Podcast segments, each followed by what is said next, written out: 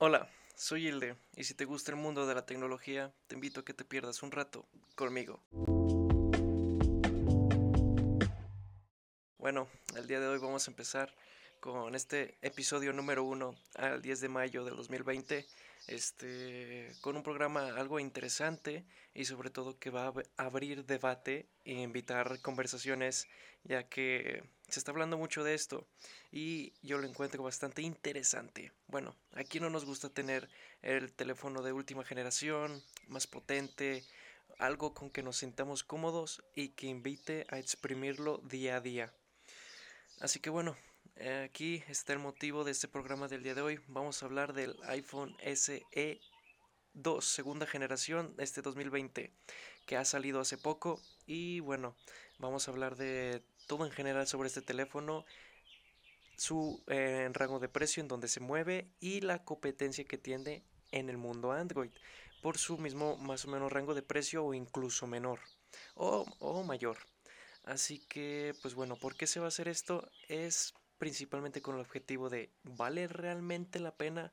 Ya que hemos visto bastantes reviews en estos últimos días, semanas, y la verdad es que hay que hablar mucho de ello y yo ya quería expresarme este referentemente a este problema, ya que si tú estás buscando un nuevo teléfono, tienes un presupuesto de alrededor de los 400 dólares, 450 dólares o incluso menos, y estás considerando este dispositivo, quédate que aquí vas a ver si realmente es para ti o no.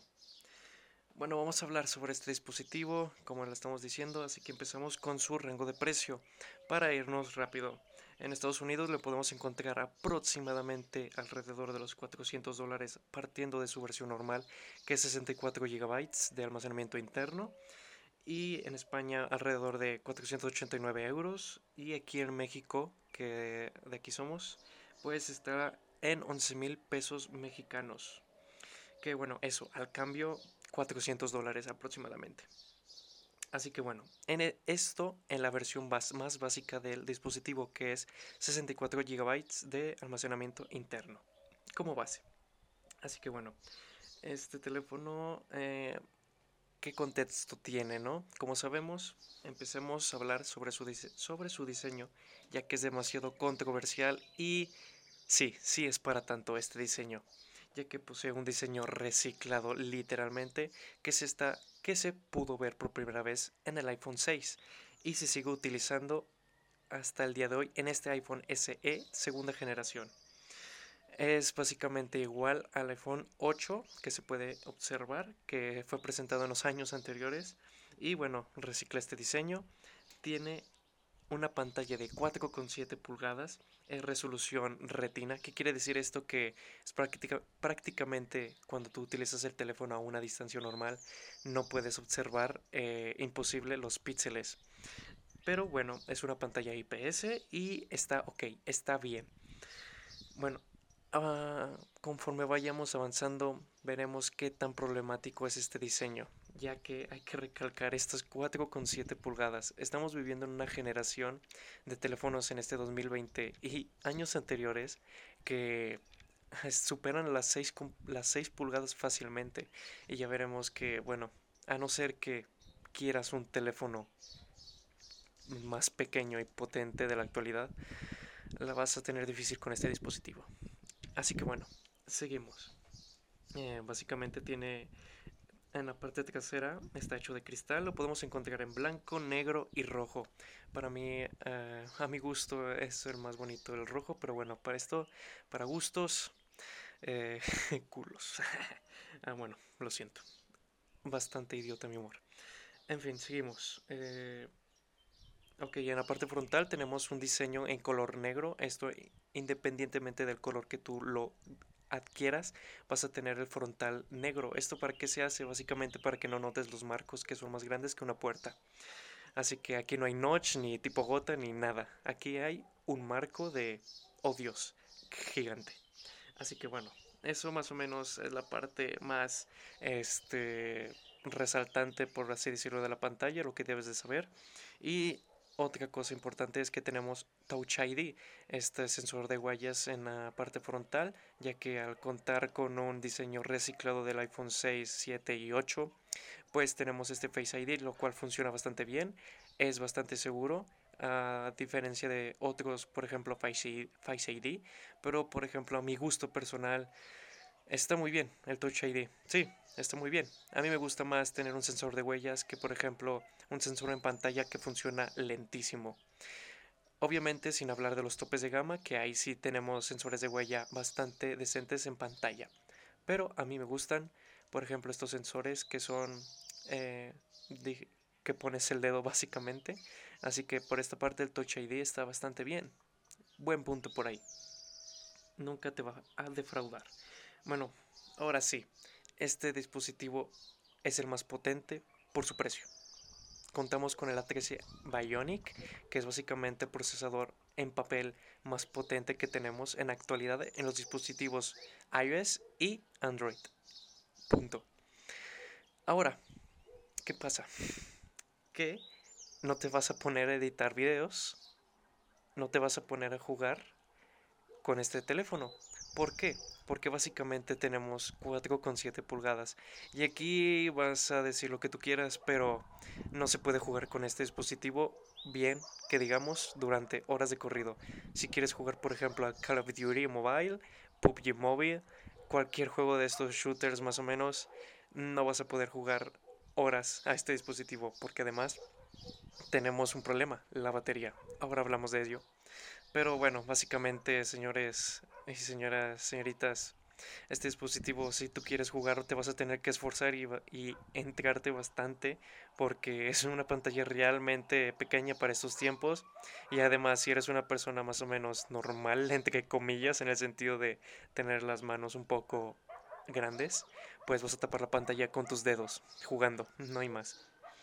Así que bueno, esa parte por ahí. Y hablando de este procesador que es bastante potente, el más potente, pues, pues la delimitante que tiene es la pantalla. Así es en este dispositivo, señores. Si tú quieres potencia, lo vas a tener en este, este dispositivo y no te, no te va a fallar. Pero a, cuenta de, te va a fallar eh, la pantalla, básicamente. Bueno, seguimos hablando de esto y vamos a pasar ya con otras prestaciones que tiene. Por ejemplo, es un dispositivo IP67, que esto es contra el agua y carga inalámbrica.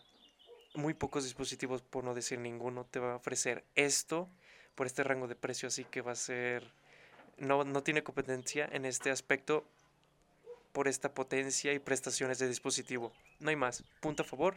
Muy bien a mi dispositivo personal le falta, por ejemplo, resistencia al agua y es algo que si se añora, se extraña y es algo que hay que recalcar. Punto positivo. Bueno, cámaras como tal. En las cámaras eh, tenemos una cámara, Smart HDR, retrato y hay iluminación de estudio. A grandes rasgos es una buena cámara de las mejores que tenemos por este rango de precio, sino decir la mejor.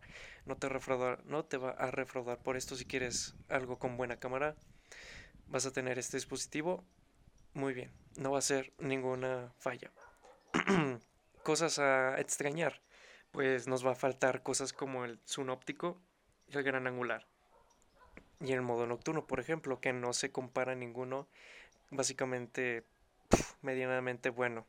¿Qué me quiero ah, explicar con esto? Que vamos a tener este, ausencias como este gran angular que es bastante importante para mí ya que te permite hacer bastantes tomas eh, muy buenas en tu teléfono y más que nada porque teléfonos muchísimo más baratos tienen estas prestaciones así que pues este sí es un poco sin sentido bueno cosas buenas es que su, ah, su método de video es la mejor en este dispositivo por rango de precio, sin duda.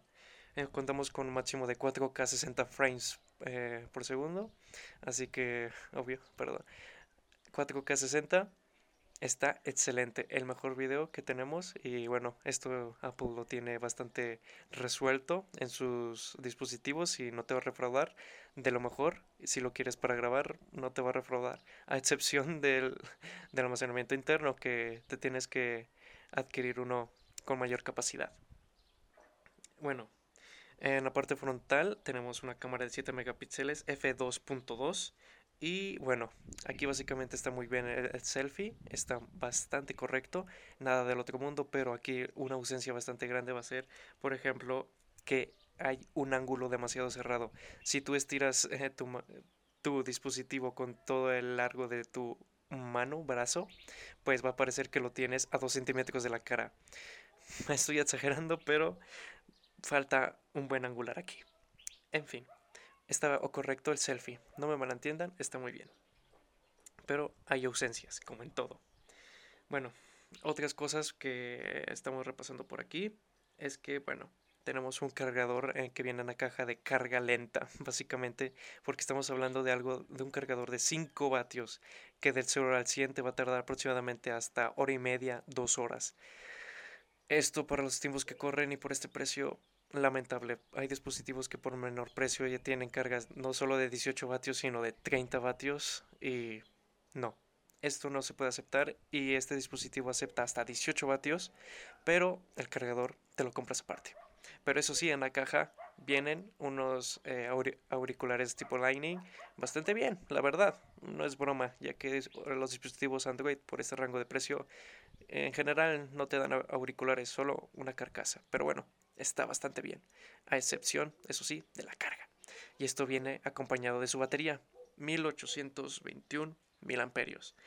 Esto es difícil de contrastar, pero bueno, no imposible y tampoco tan complicado ah, realmente, ya que es una batería baja, sí, que tan baja no te va a durar el día. En iOS es cierto que la optimización, la optimización frente a Android es diferente y bastante mejor, no tanto, pero mejor.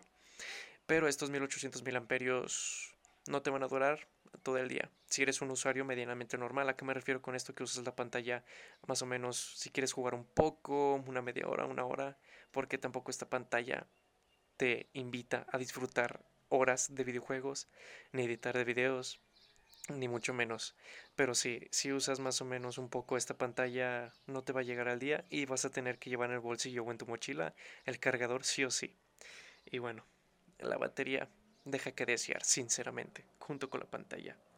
Ojo, el tamaño del aprovechamiento, porque como tal la pantalla es buena. En fin.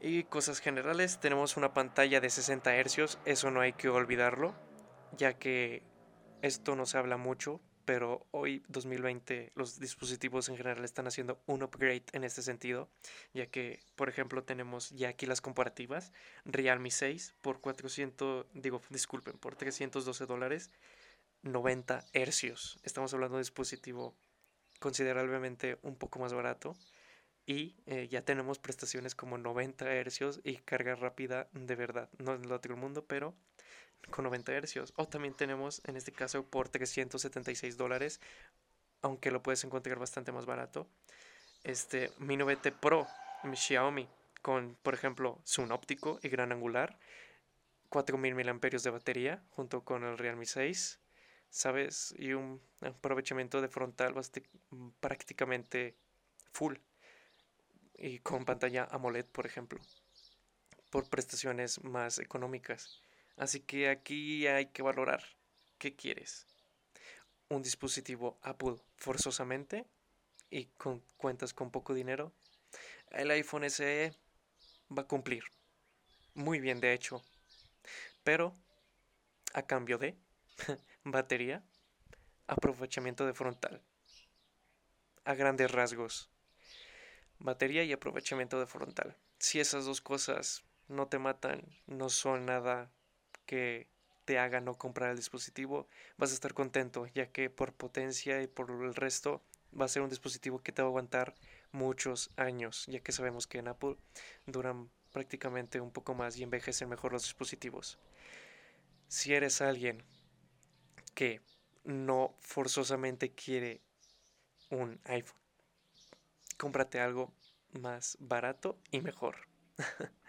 Por ejemplo, este Realme 6, Mi 9T Pro, si quieres algo más, un poco más elevado, si te quieres ir ya un poco a ofertas y pues encontrar dispositivos bastante mejorcitos, en cuanto a aprovechamiento de frontal y demás. No van a ser igual de potentes que este iPhone SE probablemente, pero eso es en papel, ya que realmente puedes disfrutar muchísimo más estas experiencias. Por ejemplo, puedes jugar muchísimo mejor un Realme 6, Mi 9T Pro que en este iPhone SE, básicamente por el aprovechamiento de frontal. No te vas a tapar la pantalla con tus pulgares, básicamente, y tienes un poquito mejor de batería y carga rápida y que vas a llegar a final de día disfrutando de tu dispositivo. Resumen, caballeros, si quieres forzosamente un Apple y tienes poco dinero, no te va a refraudar como he dicho. Vas a ir bastante bien. Pero si no presciendes de esto, mm, no lo compres. Hay mejores opciones. Si quieres otra vez un iPhone y no quieres este iPhone SE, por calidad-precio, el que sigue es el iPhone 11. Esa es mi recomendación realmente si quieres en este, estar en este ecosistema, aunque es algo más caro, es cierto, pero mucho mejor, en mi opinión, que este iPhone SE. En fin, gracias por este, escuchar este episodio. Nos vemos en siguientes. Bye bye.